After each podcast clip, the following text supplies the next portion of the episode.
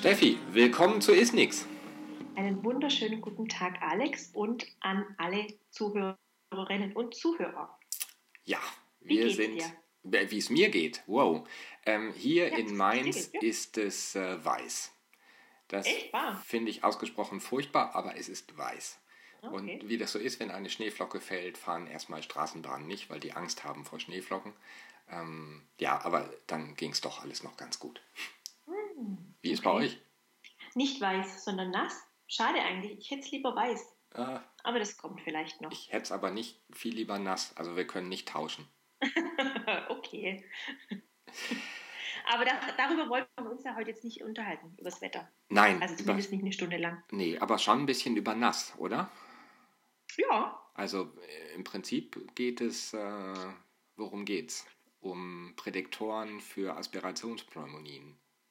Ja, also eigentlich haben wir uns einfach mal überlegt, dass wir uns gegenseitig mal fragen könnten, was sind denn für ähm, gibt es denn für Artikel oder Studien oder Papers oder Veröffentlichungen oder was auch immer, die dein und mein ähm, dysphagiologisches Denken nicht revolutioniert haben, aber uns zum Nachdenken gebracht haben und uns besonders nachhaltig in Erinnerung geblieben sind und da haben wir uns jetzt einen Artikel ähm, rausgepickt und über den und dieses Thema wollen wir heute ein bisschen sprechen. Genau. Ein und zwar, ja. ja? nee, mach ruhig, mach ruhig. genau, ich wollte nur sagen, um welchen Artikel es sich handelt. Ähm, der ist auch schon ein bisschen älter, um äh, genau zu sein, 20 Jahre alt mittlerweile. Äh, Habe ich gerade vorhin gesehen, von 1998. Und zwar geht es eben, wie du schon äh, gesagt hast, um Prädiktoren der Aspirationspneumonie, nämlich Predictors of Aspiration Pneumonia, how important is dysphagia? Also wie wichtig sind die Schluckstörungen ähm, dabei? Und der Artikel ist von Susan Lengmore und vielen Kollegen und der ist erschienen in der Dysphagia. Genau, also wer Mitglied in der ISSD ist, der hat darauf Zugriff. Mhm. Und alle anderen haben da bestimmt irgendwie auch Zugriff drauf. Ansonsten ähm, gibt es ja immer Wege, an solche Artikel zu kommen. Ja, genau. Ich weiß gar nicht, ob es ein Open, könnte sogar sein, dass es ein Open Access Artikel. Nee, ich habe geguckt, bei PubMed nee, ah, ähm, gibt es so, nur das Abstract. Okay, das weiß ich gerade gar nicht. Genau. Und warum ist es so wichtig, das Thema, sich damit zu beschäftigen? Oder warum hat also ich, warum hat es mich so beeindruckt? Ähm, es war ja schon auch, oder ist ja schon auch immer so, dass wenn man dass man eben sagt, naja, Schluckstörungen, warum sollten die so einen hohen Stellenwert haben, ähm, dass man sich da gut drum kümmert, weil eben äh, sich Aspirationspneumonien entwickeln können, die dann einen massiven Einfluss auf die ähm, Patienten haben, natürlich und ähm, häufig ja auch so ist, oh, der Patient hustet, der kriegt nichts mehr zum Essen, sonst kriegt er nämlich eine Aspirationspneumonie. Mhm. Und äh, als ich den Artikel zum ersten Mal gelesen habe, da fand ich das doch auch sehr interessant, dass die herausgefunden haben, ohne jetzt zu viel vorwegnehmen zu wollen, dass Dysphagie sehr wohl einen großen Einfluss haben kann, aber eben nicht ausschließlich. Genau, es gibt weitere Faktoren. Ich bin auf den Artikel gestoßen, weil ich ähm, in Bezug auf das Trachealkanülenmanagement recherchiert habe ähm, weil es doch diese Aussage gibt, Patientinnen und Patienten, die essen und trinken wollen, wenn sie eine Trachealkanüle haben, müssen geblockt werden und manche Pflegekräfte mir gesagt haben, nee, wir, wir blocken die Kanüle immer ein bisschen kräftiger ähm, beim Essen und beim Trinken, dann aspiriert er nicht. Ah. Und ähm, ich hab, wollte irgendwie wissen, wie ist denn das überhaupt mit der Aspiration und wie tragisch ist Aspiration überhaupt mhm. in Bezug auf äh, Risiko, Aspirationspneumonien und so weiter. Und mhm. da ist er mir untergekommen. Jetzt war beim Trachealkanülmanagement dann nicht wirklich hilfreich, der Artikel, nur so zumindest die ähm, Gedankenanregungen, die ich da bekommen habe, ähm, die waren dann am Ende ausschlaggebend für die Entscheidung, das ist ein Artikel, den muss man sich vielleicht nicht übers Bett hängen, aber der gehört in den Folder mit den Artikeln, die man immer mal wieder lesen sollte. Mhm, genau. Sollen wir mal ganz kurz ein bisschen erzählen über den Artikel? Um, ähm, das wäre vielleicht fair, oder? Unseren Zuhörerinnen und Zuhörern ja, genau. gegenüber. genau, also was die gemacht haben, äh, die haben bei insgesamt 189 älteren Patienten ähm, verschiedene Untersuchungen durchgeführt. Also es ist eine prospektive Studie, das heißt, die haben das Studiendesign festgesetzt und dann mit der Datenerhebung äh, angefangen und nicht andersrum, dass sie sich quasi in der Rückschau Patientendatensätze angeschaut haben und dann geguckt haben, wie sind denn die Zusammenhänge von X zu Y. Ähm, weil bis dato, also bis 1998, es noch keine Studie gab, die eben dieses relative Risiko von verschiedenen Faktoren verglichen hat, ähm, die eventuell zu äh, Aspirationspneumonie führen können. Das heißt, die haben ähm, ältere Patienten sich angeschaut, über 60. Und ich meine, weil es in so einem Veterans Hospital unter anderem durchgeführt wurde, sind auch nur Männer aufgenommen worden in die Studie. Und ähm, das waren sowohl ambulante Patienten als auch stationäre Akutpatienten und Bewohner eines Pflegeheims. Und die haben eben nach äh, Aufnahme unterschiedliche Untersuchungen gemacht.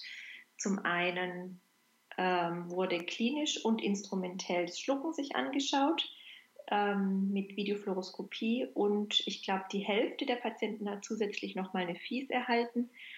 Und dann hat man sich intensiv angeschaut äh, den Ernährungsstatus, den medizinischen Status, also welche medizinischen Diagnosen hatten die Patienten und ähm, den gastroenteralen Bereich hat man sich angeschaut, also ähm, wie durchlässig ist der Esophagus, gibt es einen Reflux und gibt es Hinweise darauf, dass ähm, Material, des, also Mageninhalt, ähm, dann aspiriert wurde.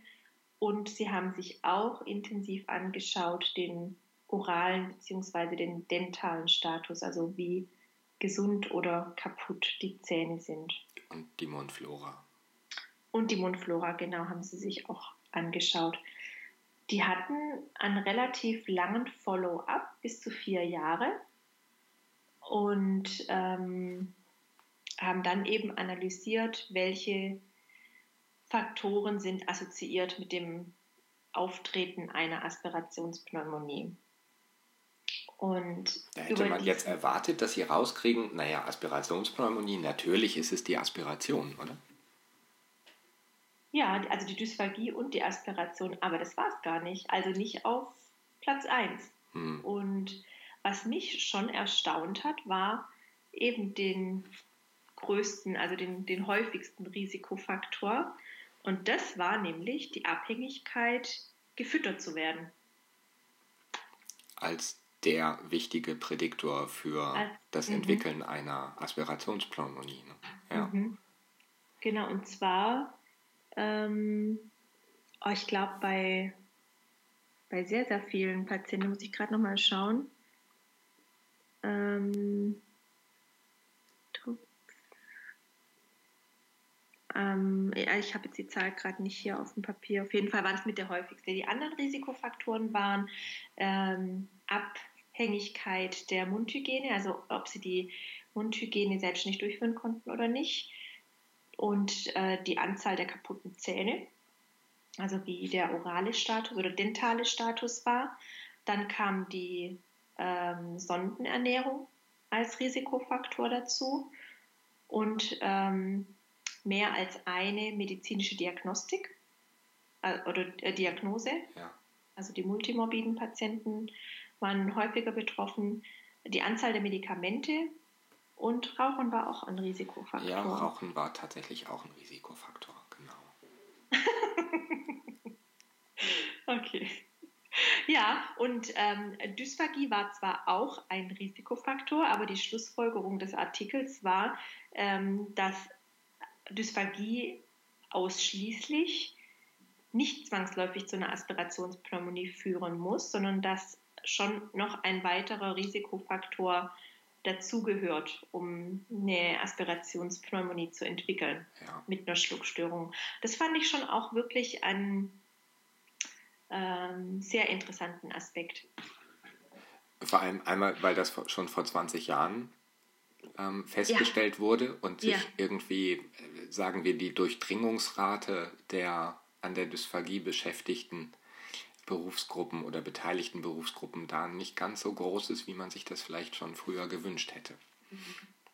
Also das soll jetzt natürlich auch nicht bedeuten, ähm, Dysphagie spielt keine Rolle und im Prinzip brauchen wir uns da gar keine Sorgen machen und äh, Nein, ich meine, das, ne? ne? das Ding heißt ja nicht, nicht zwangs- oder nicht umsonst mhm. auch irgendwie Aspirationspneumonie.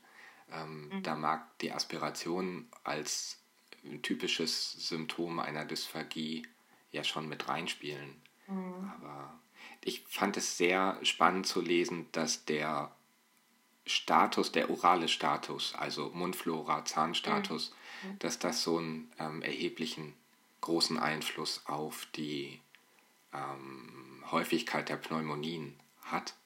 Mhm. Und ähm, ich weiß, dass ich seitdem so ein bisschen nach dem Mantra arbeite, wenn nichts geht, Mundpflege geht immer. Mhm, Weil auf jeden Fall. Mundpflege so ausgesprochen wichtig ist. Natürlich kann man Mundpflege ja auch wunderbar kombinieren, beispielsweise mit der fazioralen Therapie.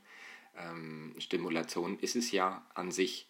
Und wenn man ähm, das Ganze kombiniert, hat man am Ende eine gute Stimulation gemacht und ähm, dafür gesorgt, dass die Mundflora wieder ein bisschen gesünder wird. Ähm, und das ist so entscheidend für unsere gerade multimorbiden mhm. Kranken oder schwer betroffenen neurologischen Patientinnen und Patienten.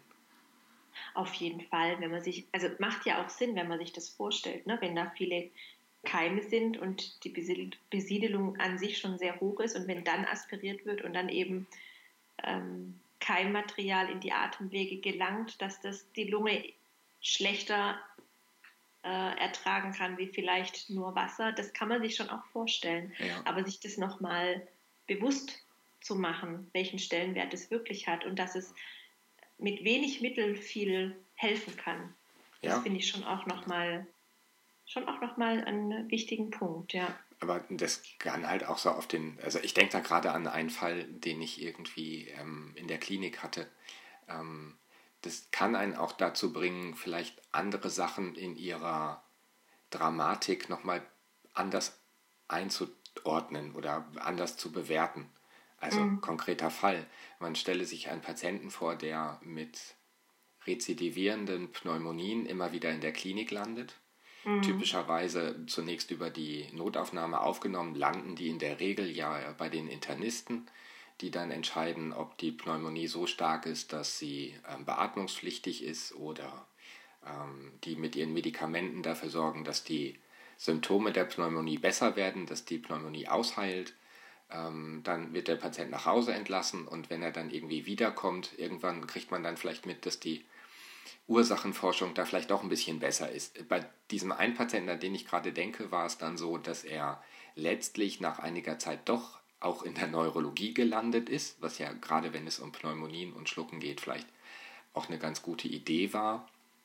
Ähm, es sind dann erst auch Untersuchungen gelaufen, die schluckrelevante Areale im Gehirn beurteilt haben, die die Nerven beurteilt haben und es stand erst der Verdacht einer amyotrophen Lateralsklerose im Raum. Ähm, es gab aber auch Hinweise im MRT, dass es ähm, vielleicht auch mehrere Schlaganfälle gewesen sein können, die über einen gewissen mhm. Zeitraum immer wieder im Hirnstamm aufgetreten sind. Ah. Und ähm, ähm, ganz geklärt ist es noch nicht, aber als er bei uns in der Logopädie gelandet ist, der Patient, haben wir eine Schluckuntersuchung gemacht und haben zunächst klinisch festgestellt, dass Essen und Trinken erstmal keine gute Idee ist. Ähm, auch schon vor dem Hintergrund, dass rezidivierende Pneumonien bei uns immer mhm. alle Alarmglocken angehen lassen. Mhm. Und ähm, wir haben dann erstmal gesagt, nee, besser keine orale Ernährung. Ähm, und haben dann aber auch reingeguckt, weil wir wissen wollten, wie sieht es denn im Pharynx überhaupt aus. Und was soll man sagen? Was haben wir gesehen? Massiven Speichelaufstau, alle Räume voll. Ähm, schaumig weißes Sekret, also schön aufgeschlagener Speichel mit stiller Speichelaspiration. Mhm. Schon hier und da natürlich nicht still, auch immer mal wieder der Versuch, ähm, das Sekret zumindest aus dem Aditus zu entfernen, aber nicht erfolgreich. Und es wirkte auf mich so ein bisschen so, als würde der Körper noch versuchen, das wieder loszuwerden, aber würde auch immer häufiger aufgeben und den Reflex quasi einfach nicht mehr auslösen lassen. Und ähm, dann haben wir empfohlen, klar, weiter bitte keine orale Kost, aber wir wollten dafür sorgen, dass der Patient ein bisschen weniger Speichel hat. Mhm. Und haben dann gesagt, dass der Patient irgendwie eine medikamentöse Unterstützung braucht, um mhm. weniger Speichel zu haben, haben empfohlen in der Logopädie, dass es kein Skopodermpflaster gibt, weil wir eben nicht wollten, dass das Sekret weiter in mm. den Mengen produziert wird, beziehungsweise diese Pseudohypersalivation dafür sorgt, dass er eine ganze Menge Sekret zu managen hat, was er ja nachweislich nicht konnte. Wir wollten aber nicht, dass das auch noch zäh und ähm, dickflüssig wird.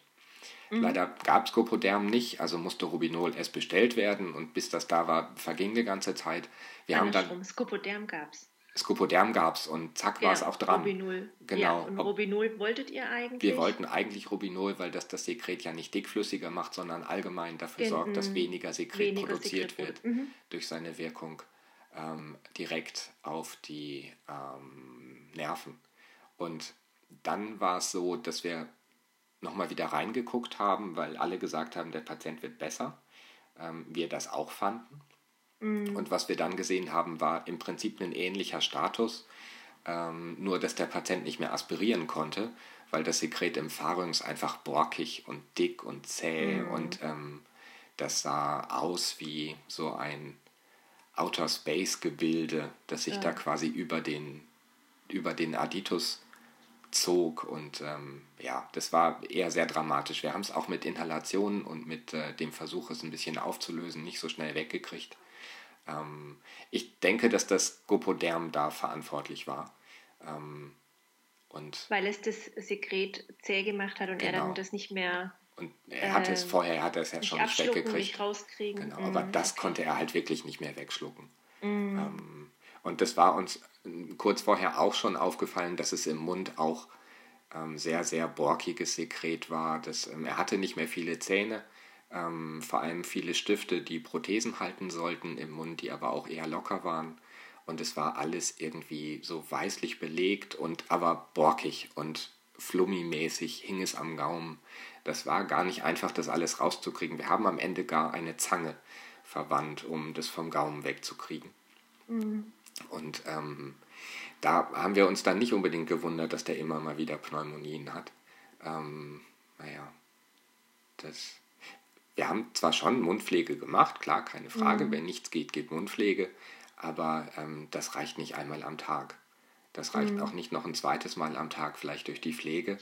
Ähm, das muss man viel, viel häufiger durchführen. Mhm. Gibt es bei euch ein spezielles Protokoll zur Mundpflege oder wer macht es bei euch? Machen das die Pflegekräfte in der Regel? In der Regel machen es die Pflegenden. Mhm. Ähm, aber da wir tatsächlich bei uns im Team alle der Meinung sind, wenn nichts geht, geht Mundpflege. Ähm, und wir das, wenn wir intraoral stimulieren, eigentlich immer mhm. verbinden, ähm, sind wir auch an der Mundpflege beteiligt, aber mhm. nicht häufiger als einmal pro Tag. Ja, ja, klar, natürlich. Ich habe mal eine äh, Geschichte gehört, ich meine, es sei aus Malaysia gewesen oder Singapur, ich weiß es nicht mehr genau ähm, wo es eben darum ging, ähm, wie das mit der Mundpflege da gehandhabt wird, weil wohl eine Kraft kam von Zimmer zu Zimmer und die hatte nichts anderes zu tun, als im Prinzip von einem Patient über den nächsten alle Patienten einmal durch eine richtig ordentliche Mundpflege zu machen. Und als sie quasi mit dem letzten durch war, hat sie ja, mehr oder weniger wieder vorne angefangen. Und wo dann ähm, die Frage kam, ja, wie könnt ihr euch denn das leisten, extra jemand einzustellen für die Mundpflege? Mhm. Und die Antwort dann kam, naja, wie kann ich es mir nicht leisten, jemand für die Mundpflege ja. einzustellen? Und es stimmt tatsächlich. Ja, ja. Also das ist schon, wo man dann auch das Gefühl hat, ja, da denkt wirklich jemand mit. Und, ja, also wirklich. Sehr das schön. Das fand ich sehr beeindruckend. Das, mhm. Nein, das ist wirklich gut, weil, also da sind wir in vielerlei Hinsicht ziemliches Entwicklungsland. Ähm, mhm. das und wenn man sich in manche Münder, also wenn man manchmal in die Münder reinguckt, da ist schon arg grausig. Ja. So, ja. Und das, also, Aber es bringt dann auch nichts, den Mund wieder zuzumachen und zu sagen, haha, der nächste rettet das schon, sondern dann muss man schlicht mal Hand anlegen. Ja, das, ja, das auf jeden Fall. Das auf jeden Fall. Ja, also wirklich auch den, der äh, Impuls an uns alle, da auf jeden Fall auch immer mit dran zu bleiben und aber auch immer in intensivem Kontakt mit, den, mit der Pflege einfach ähm, und, und auch, auch, zu bleiben permanent. Und auch mhm. Angehörigen, also gerade so ja. Patienten in, in, in Pflegeeinrichtungen mhm. oder ähm, auch die, die zu Hause versorgt werden. Ähm, das ist da mit einmal Zähneputzen ist es nicht getan. Mhm. Also das Ziel sollte sein, wenn die Patienten schon Speichel aspirieren, ob man jetzt den Verdacht hat oder ob man da gar den Beweis ähm, in Form einer Bildgebung vorliegen hat, aber selbst wenn der Verdacht im Raum steht, dann ist es doch absolutes Ziel, dafür zu sorgen, dass wenn schon Speichel in die Luftröhre kommt, dass der nicht noch bakteriell verseucht ist. Mhm. Dass man dafür sorgt, dass die Mundflora möglichst gesund ist. Mhm. Dafür braucht man ja ein bisschen mechanische Reinigung und ein bisschen chemische Reinigung, aber ähm, so aufwendig ist es ja nicht. Man muss es nur mhm. regelmäßig machen. Mhm. Ja, was mich, also was mich, genau, ja, absolut. Was mich auch echt erstaunt hat, und das hätte ich nicht gedacht, dass der Faktor dieser Abhängigkeit von jemand anderem gefüttert zu werden ja. oder das Essen angereicht äh, äh, bekommen zu müssen, dass das ein so großer Faktor war. Das hat mich wirklich überrascht, wobei wenn man näher drüber nachdenkt, überrascht es einen manchmal vielleicht auch wieder nicht. Ich habe mir überlegt, woran liegt denn das? Also was macht, was macht es, wenn man das Essen nicht selber zu sich nimmt, sondern wenn man das an, angereicht bekommt? Und ich bin mir nicht so ganz sicher, also ob das daran liegen könnte. Also zum einen natürlich könnte ich mir vorstellen, dass die Positionierung häufig ein ganz großer Faktor ist, weil das ist schon in der Klinik so, wenn man manchmal in ein Zimmer reinkommt und die Patienten sind eigentlich schon so positioniert, wie sie dann essen sollen, hm. ähm, wo man dann auch manchmal denkt, ja, das ist jetzt auch eher suboptimal. Und ähm, ohne jetzt auch die Pflegeheime irgendwie per se ähm, in, in die Kritik nehmen zu wollen, aber ich könnte mir vorstellen, dass es da häufig auch allein schon aufgrund des, der Kapazitäten und des Zeitmangels und wie auch immer ähm, noch verheerender aussieht. Mit, mit Sicherheit sogar, ähm, wenn man sich überlegt, ja. wie viele Pflegekräfte da sind, die dann wie vielen Patienten das Essen anreichen Essen müssen. Genau. Das und dass dann eben keine Rücksicht drauf genommen wird, ob der Patient eventuell nochmal nachschlucken muss oder nicht, sondern da wird mhm. eben eingegeben, so gut wie es geht, dass man halt schnell dann zum nächsten gehen kann. Ja. Und ähm, das finde ich schon auch einen alarmierenden einen alarmierenden Wert eigentlich, also oder Faktor, dass das so, so eine große Rolle spielt. Wobei man sich ja auch vorstellen kann, dass wenn man eben nicht in der Lage ist, selber zu essen, dass das auch was mit dem sensorischen Input machen kann. Ne? Was man, wenn man selber den Löffel in die Hand nimmt und zum Mund führt, dass natürlich die Wahrnehmung ganz anders vorbereitet ist. Da kommt jetzt gleich was und äh, sich den Schluck auf den Schluck quasi vorbereitet, wie wenn da einfach aus dem Nichts heraus plötzlich was im Mund in den Mund geschoben wird. Klar, die prä-prä-orale Phase sozusagen ähm, ist mhm. da sicherlich äh, aktiver, aber auf der anderen Seite, äh, ich stelle mir gerade die Patientinnen und Patienten vor, mit denen wir in der logopädischen Therapie Kompensationstechniken erarbeiten. Mhm. Und ja. wenn man dann eine Essensbegleitung macht, Mhm. Dann dauert so ein Frühstück und selbst wenn es irgendwie nur aus zwei Schälchen Grießbrei oder einer Milchsuppe oder einem, einem, einer Götterspeise oder aus was auch immer besteht, ja, lange. Mhm. Keine Frage. Also das mhm. ist nicht innerhalb von drei Minuten ähm, abgearbeitet. Aber so eine Pflegekraft hat vielleicht nur drei Minuten Zeit für den Patienten. Mhm. Und ihre Verpflichtung ja. ist ja aber auch, dafür zu sorgen, dass er nicht mangelernährt ist. Mhm. Also muss das Essen da rein. Mhm. Und dann wissen wir aus einer unserer Episoden von dem nichts wissen, dass nur weil der Kehlkopf sich vielleicht ein bisschen sichtbar nach oben bewegt, muss das noch kein mhm. Schlucken gewesen sein. Und zack, mhm. ist aber schon der nächste Löffel da. Mhm. Und dann läuft es halt irgendwann über. Mhm. Und auch wenn die Räume im Pharynx halt groß sind und auch eine Menge auffangen können und als Zwischenreservoir dienen können, irgendwann läuft es dann vielleicht mal über. Aber dann ist der nächste Löffel schon da. Und aus Höflichkeit kann ich mir vorstellen, im Worst Case sitzt da eine ältere Omi, die dann nicht husten möchte, weil sie sonst der armen Pflegekraft, die ihr das Essen anreichen muss, ähm, ins Gesicht hustet. mhm. und deswegen vielleicht sogar einen Husten unterdrückt. Und so kann sich das Ganze, glaube ich, schon auch steigern und ist für alle Beteiligten dann einfach eine ausgesprochen unbefriedigende bis hin zu gefährliche Situation. Mhm. Oder weil sie vielleicht sonst wissen, wenn da jetzt irgendwie was schwierig wäre, würde das bedeuten, dass sie eine Nasensonde kriegen und gar nichts mehr zu essen kriegen. Ja, genau. Umständen. Mhm. Also ich kenne das aus manchen Häusern, da ist es so, dass das Essen anreichen bei schluckgestörten Patienten ausschließlich von examinierten Pflegekräften durchgeführt werden darf. Also mhm. auch wirklich ähm, Kranken- oder Gesundheits- und Krankenschwestern oder Krankenschwestern. Ähm, dass es in der Realität aber oft ja. auch Altenhelferinnen oder Pflegehelferinnen oder gar mhm. Schülerinnen und Schüler sind, mhm. die ähm, den Patienten das Essen anreichen, weil es zugegebenerweise ja auch manchmal eine eher undankbare Aufgabe ist die ähm, oder eine, die sich zumindest vom Gefühl her als erstes auch delegieren lässt. Mhm. Das auf jeden Fall. Ja, und, und ich denke, wenn man den, wenn man da gut angeleitet wird, das ist aber, glaube ich, das Problem. Ne? Also dieses, worauf muss ich bei diesem Patienten achten? Mhm.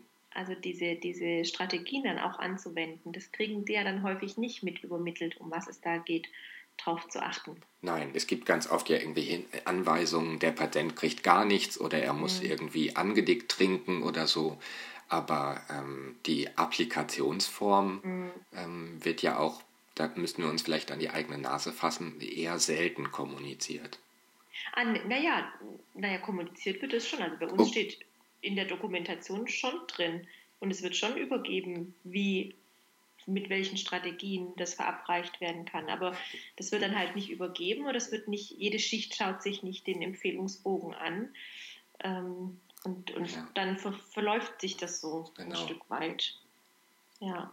Und ich denke, im Pflegeheim müssen wir da überhaupt gar nicht drüber sprechen. Ja, die haben noch äh, weniger Zeit, die haben noch weniger die Möglichkeit, individuell auf die Patienten einzugehen. Ah ja, natürlich. Mhm. Und weniger Therapeuten, die da auch hingehen und wirklich ähm, Empfehlungen abgeben oder sich trauen, Empfehlungen oder, abzugeben. Ja, ja. Also ich, ja. ich kenne das aus der Zeit, als ich in der Klinik aber auch ähm, unterwegs war und in Pflegeeinrichtungen mhm. ähm, Patienten betreut habe, in der Klinik zu einer Pflegekollegin zu gehen und zu sagen, hier, wir haben das ausprobiert, das und das ist Sache, so funktioniert es am besten, ging.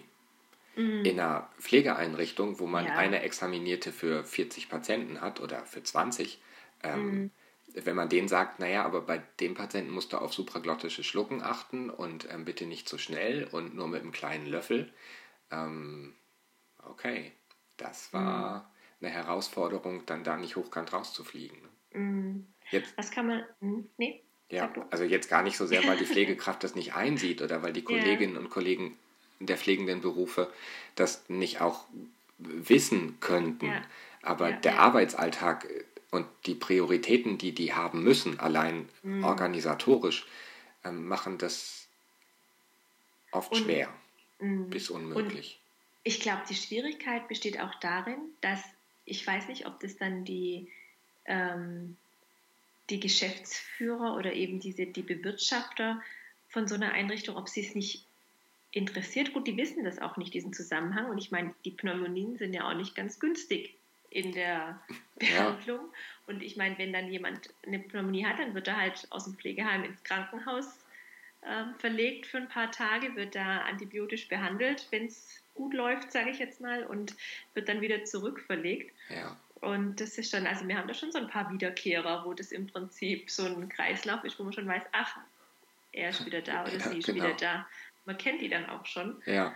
Ähm, das sind die mit dem Abo für ja, die Klinik. Genau. Also ja, und die Frage ist wirklich, also was, was, was kann man tun, um, um den Kollegen aus der Pflege das eventuell zu vereinfachen oder auch den Patienten schlussendlich das zu vereinfachen? Mhm. Vielleicht muss man genau mit solchen Studien, wie hier von Susan Lengmer und Kollegen, ähm, zu, zu den Personalmenschen gehen und sagen, es gibt einen direkten Zusammenhang zwischen der Art der Applikation von Essen und dem Auftreten von Komplikationen. Mhm. Das heißt, wenn ihr da ein bisschen mehr investiert, dann spart ihr am anderen Ende wieder. Aber ich, also ich, ich denke, dass viele Krankenhäuser dieses Thema der Pneumonien so als gar nicht als zu vermeidende Komplikation sehen, mhm. sondern mehr als naja, das passiert halt. Und genau. in Pflegeeinrichtungen, die tragen das ja nicht, sondern die verlegen ja die Patienten halt einfach ins Krankenhaus. Ja, da ist es halt auch eine Komplikation. Ähm, die halt auftritt. Genau, ja. das ist halt so. Das mhm. war schon immer so. Ja. ja. Also ich glaube, dass da noch ganz viel Aufklärung erforderlich ist und das mhm. ist, ich weiß, dass wenn man als eine Logopädin oder ein Logopäde in eine Pflegeeinrichtung geht, ähm, dass man da ja auch gewisse Interessen hat für die Praxis oder für sich selber als niedergelassener Kollege oder Kollegin, ähm, dass man so eine Pflegeeinrichtung zum Beispiel nicht verlieren möchte. Mhm, dass man ja, möchte, dass die einen weiter anrufen.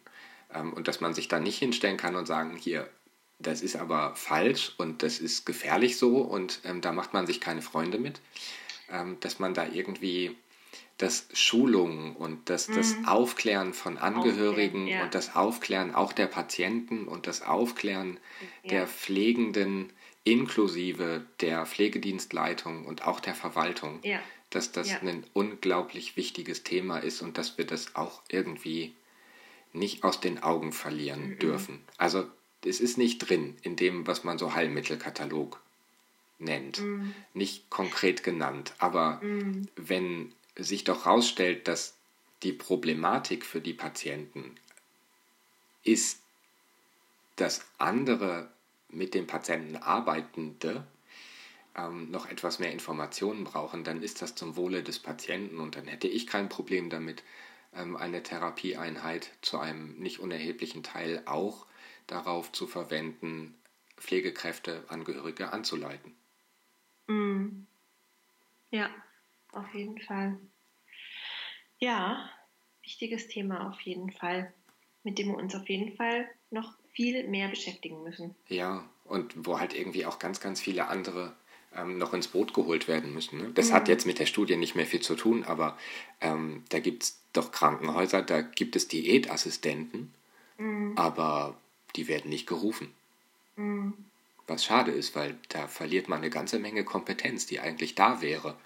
Ähm, auch jetzt nicht konkret in Bezug auf die Dysphagie, sondern eher überhaupt auf die Ernährung. Und die können einem da noch ganz viele Tipps geben. Wenn der Patient nicht viel essen kann, macht man vielleicht das Essen hochkalorischer. Mhm. Und dann ist es äh, nicht mehr so eine Last für den Patienten, aber trotzdem ist er gut ernährt. Nur so als Gedankenanregung. Ja, das, das irgendwie, und ich merke, dass das ein sehr trauriges Thema ist. Hm.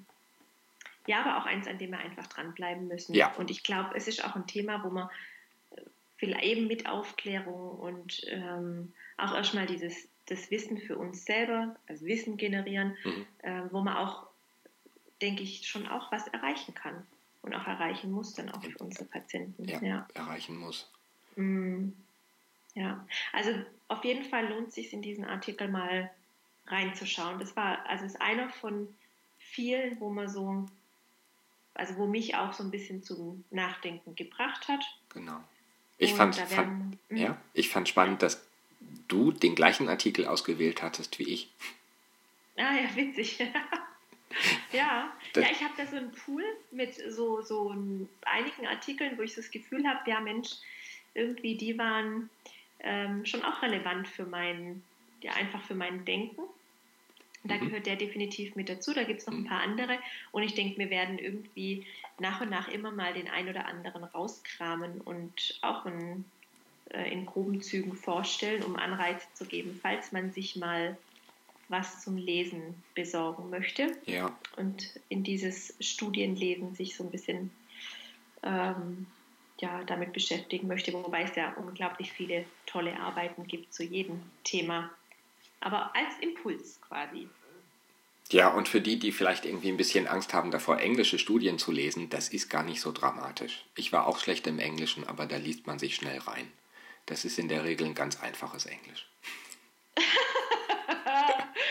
ich finde es schon anstrengend. Ja, das ist anstrengend zu lesen, weil man. Weil, aber ja. die, die Sätze sind, es sind keine Marathonsätze, sondern sie sind ja. in der Regel Subjekt, Prädikat, Objekt. Ein kurzer Nebensatz manchmal noch, aber.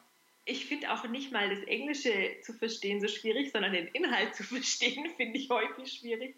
Vor allem, wenn es dann um Statistik äh, und ähm, Interpretation ja, der gut. Statistik mhm. geht, weil das ja dann oft auch nochmal das eine ist, wie es in einem Artikel dargestellt wird. Und wenn man dann näher sich die Methodik anschaut, ähm, wenn man sie denn dann versteht, ähm, zu dem Schluss kommen, also dass die Interpretationen da dann doch auch sehr spannend sein können.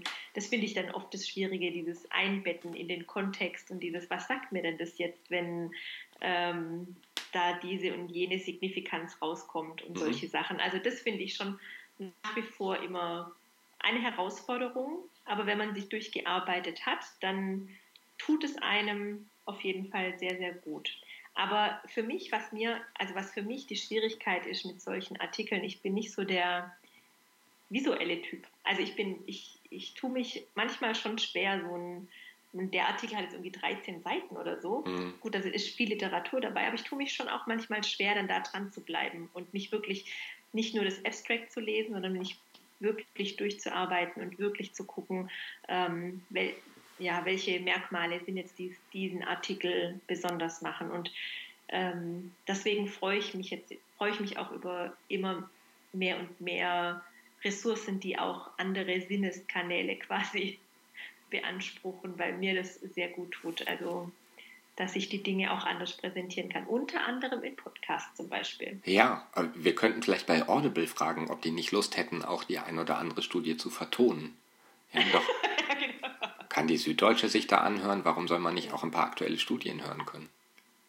Ja, das stimmt. Und dann gleich mit der Interpretation mit dabei. Genau, und wir nehmen das dann in unseren mhm. Podcast mhm. auf und hinterher mhm. diskutieren wir darüber. Das machen wir ja im Prinzip, nur dass wir es nicht wortwörtlich ja, dass wir es nicht vorlesen, sondern im Prinzip eine Kurzzusammenfassung des Inhalts geben. Ja, und wir wollen ja auch jetzt, genau, im Prinzip mehr so Impulse setzen. Genau, ja. Von mhm. daher Impuls von heute, definitiv Studie, lesen. Genau. Oder Gedanken oder bei uns die wichtigen Zusammenhänge hören, genau. Und dann Gedanken drüber machen und ähm, vielleicht gerne in die Kommentare eure Erfahrungen so mit Ernährung mhm. von dysphagischen Patienten. Wie haltet ihr das so mit der Mundpflege? Das würde mich interessieren. Vielleicht kriegen mhm. wir da so einen kleinen Querschnitt. Das wäre spannend, ja. Das, das würde mich auch interessieren. Da ja. hätte ich Lust zu. Mhm. Ja. Apropos Lust zu haben. Ähm, mhm. Ich wünsche mir immer noch so ein paar Themen, über die wir so. reden mhm. können. Also es sind spannende Themen reingekommen bisher schon, keine Frage. Mhm.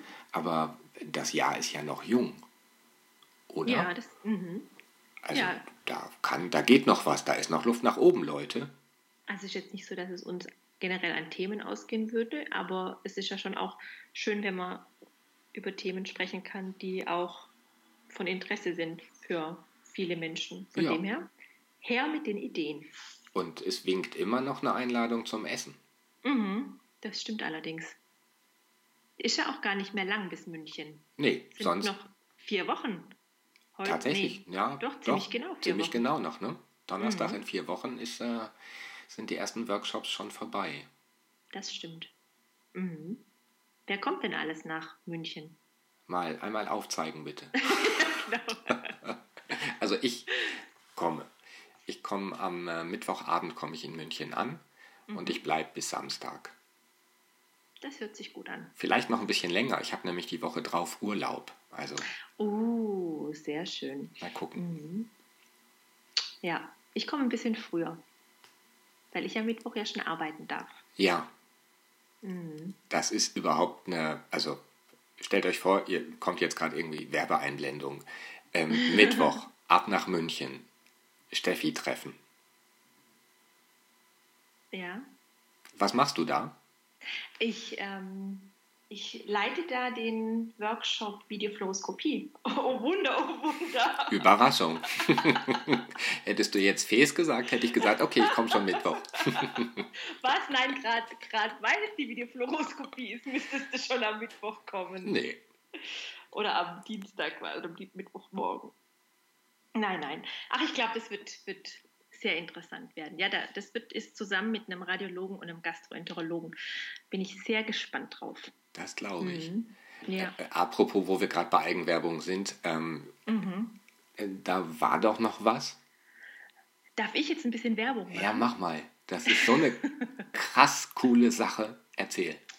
Ich habe eine äh, Homepage aufgesetzt oder wie man auch immer das nennt. Ich bin ja kein Nerd, deswegen kenne ich die Fachsprache, was sowas angeht, nicht. Aber ähm, ich habe mir überlegt, dass es doch vielleicht ganz interessant sein könnte, weil ich ja, wie gerade eben schon erwähnt, auch nicht so der ähm, leichte Leser bin, was so, was so Fachsachen angeht. Und ja häufig dann da der klinische Aspekt auch so ein bisschen gesucht werden muss bei solchen Studien, ähm, eine Homepage zu wie sagt man da, zu das entwickeln. Ach so, nee, nee, also, nee, also so, so, eine Homepage, äh, die kann man machen. Man machen, kann sie okay. erstellen, man kann sie ah, pflegen, ah, man kann sie gestalten, man mhm. kann sie mhm. mit Inhalt füllen. Und machen, genau. Und haben. Ähm, die viele guten Online-Ressourcen zum Thema Schluckstörungen zusammenfasst und vorstellt und verlinkt. Und da sind noch zwei äh, Sonder Projekte mit drin, die mir so ein bisschen am Herzen liegen. Das eine ist ähm, zum Thema Videofluoroskopie natürlich. äh, und zwar möchte ich da eine Art Videofluoroskopie-Register aufbauen, ähm, wo zum einen Therapeuten ähm, Kliniken suchen können, die stationäre und auch ambulante Videofluoroskopien anbieten. Ähm, und und ähm, Kliniken, die diese Untersuchung anbieten, sich eintragen lassen können, wenn sie einen bestimmten Standard ähm, anwenden. Das heißt, wenn ich irgendwie, wenn, wenn ich in der freien Praxis unterwegs bin und ähm, ich jemanden brauche, der oder einen Patienten habe, der zu einer Videofluoroskopie mm. Muss oder müsste, dann kann ich am besten auf deine Webseite gehen, da im Videofluoroskopie-Register nachgucken, ob in meiner Nähe irgendwas ist und dann den direkten mhm. Kontakt herstellen. Exakt, da, da sind die Ansprechpartner mit verlinkt und auch ähm, mit Telefonnummern versehen, sodass man da direkt sich melden kann. Und das Ziel ist eben, das deutschlandweit, gern auch mit Österreich und der Schweiz ähm, zu koppeln, um einfach da das, das Netzwerk ja, zu vergrößern, dass es für die Patienten und auch für die Therapeuten leichter zugänglich Aha. sein wird. Das heißt, wenn jemand Videofluoroskopien durchführt und da gerne mit auftauchen möchte, gerne Kontakt aufnehmen. Ja, ich würde sagen, wenn jemand die Videofluoroskopie macht, Adresse rein. Genau, das, man kann sich nicht selber eintragen. Das muss auf jeden Fall ähm, über die Homepage laufen. Mhm.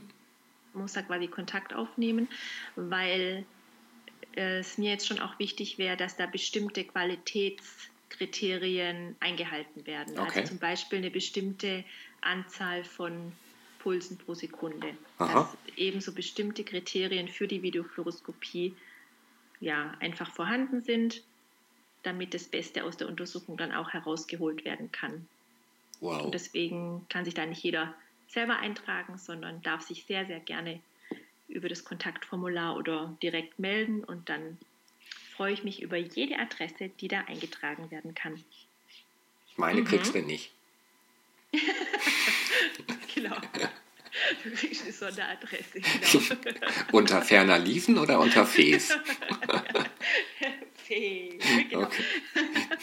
Die Fes. Ja. Ja, genau. Sehr Mal schön. schauen, wie das läuft und ich äh, freue mich da sehr drüber. Und der zweite mhm. Bereich, du hast gerade gesagt, zwei Bereiche liegen dir am Herzen? Ja, also alle Bereiche liegen mir natürlich am Herzen, aber ähm, das zweite ist das Dysphagie-Mentorship-Programm, ähm, das jetzt quasi in die erste Förderrunde starten soll. Die Ausschreibung ist da mit drin auf der Homepage.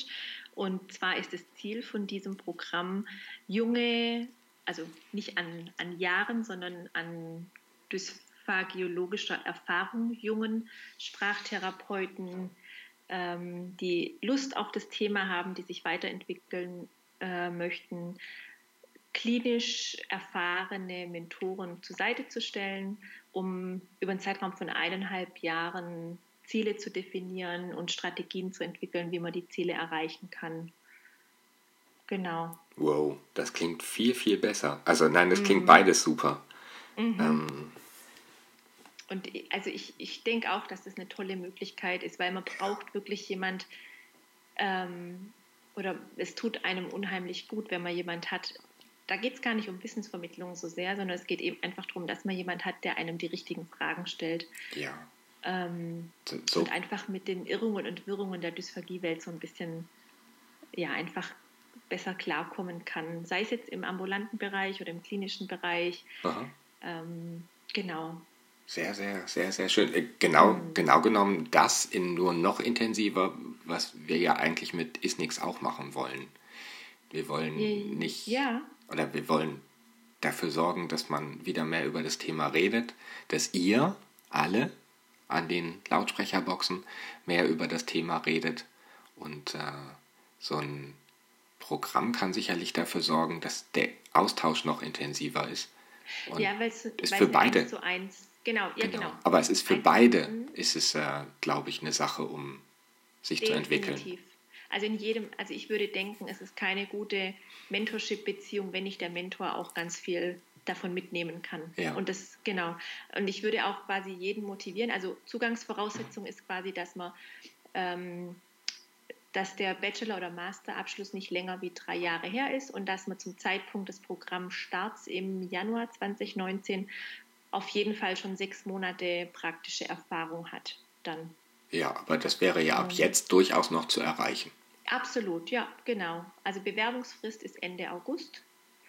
Bis dahin kann man sich über die Seite auch äh, bewerben. Da mhm. steht dann alles auch nochmal genau drin. Und da freuen wir uns auf viele Bewerbungen und ähm, die tollen Mentoren sind gespannt. Ja. Genau. Mhm wir verraten kurz die Adresse der Website, aber einfach, ah, wir, wir, verlinken sie, glaube ich, natürlich auch direkt im, im Beitrag. Aber mhm. sag sie www. dysphagie-online.de. Ganz okay. einfach. Das kann man sich merken, dysphagie-online.de. Genau. Aber wir verlinken sie auch, dann muss man nur einmal drauf tippen, dann ist mhm. man noch schneller da. Genau. Jetzt ist der Werbeblock wieder ja. ausgeblendet. Werbung zu Ende. Wobei es ist nicht nur, es ist nicht nur die Werbung zu Ende, ne? Wenn ich auf die Uhr gucke. Mhm. Schon vorbei? Glaube ich, ist schon vorbei. Ja. Okay. Ist schade. Mensch. Also es fing ja. traurig an und jetzt schon wieder so traurig. Ach Mensch. Naja. Brauchst du nicht traurig sein. Wir hören uns doch ganz bald wieder. Na, ich esse jetzt einen Kreppel. Also, ähm, oder Was Berliner. Ist ein Kreppel? Na, das ah, hier in Mainz ja. nennt man Berliner so. Oder hier ah. diese ähm, Pfannkuchen. Diese. Aber das sind dann ohne Marmeladenfüllung. Also die, die, die Krapfen quasi, also die.